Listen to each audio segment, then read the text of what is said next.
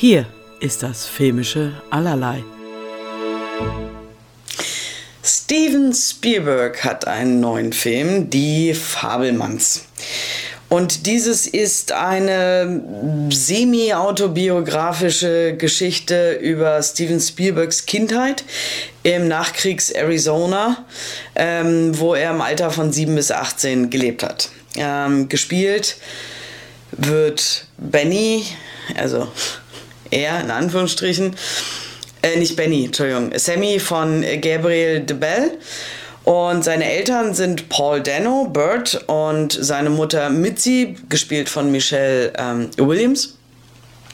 Und ich finde, ähm, Paul Dano und Michelle Williams, Mitzi und Bert sind fantastisch.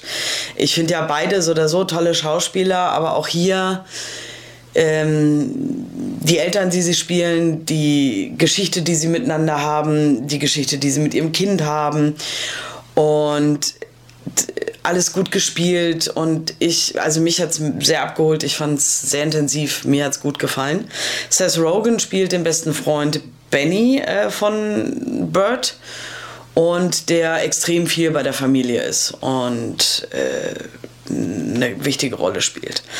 Und äh, Sammy ist ein Junge, der früh, also der als Kind ähm, eine Eisenbahn geschenkt bekommt, die aufbaut und dann, glaube ich, nachts mit der absichtlichen Unfall baut, also ne, Sachen im Weg legt und ähnliches damit. Ne? Und äh, dafür kriegt er Ärger, wie auch immer, hin und her, aber irgendwann kriegt er unter anderem eine Kamera. Also darf er das filmen. Und daraus entsteht seine Leidenschaft für das Filmen und die er in den Jahren immer mehr ausbaut, immer mehr filmt was nie ohne Kamera unterwegs ist und irgendwann auch anfängt, seine Freunde einzubinden und äh, immer etwas aufwendigere Produktion zu machen. Und natürlich ist es ein, ein, ein Familiendrama und Familiengeschichte weil natürlich nicht alles Friede, Freude, Eierkuchen ist. Natürlich nicht. Deswegen ist es, also wir wissen natürlich nicht haargenau, wie viel wirklich da drin steckt von Steven Spielberg. Ähm, aber ich glaube, dass da schon aus seiner Sicht natürlich viel Wahres dran ist oder viel, wie er es erlebt und empfunden hat.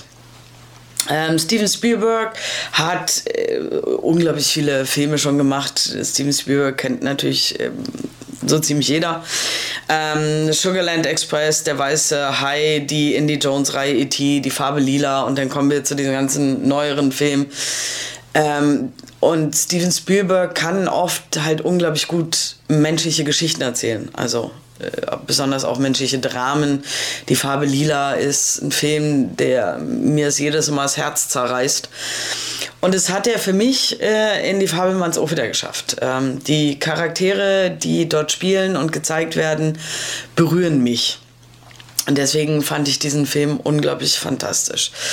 Ähm, der ist 151 Minuten lang, also hat eine ordentliche Länge äh, die mich aber tatsächlich nicht gestört hat. Also ich hatte, ich habe nicht das Bedürfnis gehabt, auf die Uhr zu gucken, sondern ich war halt voll in diesem Film dabei, ähm, hatte Pippi in den Augen und ähm, fand es unglaublich schön. Ich glaube, also für mich ist es so, ich mag aber auch ähm, Geschichten über Menschen, die für etwas eine Leidenschaft haben. Und wenn es natürlich eine Leidenschaft ist, was mit dem Filmemachen zu tun hat, äh, fällt mir das natürlich noch leichter, das gut zu finden.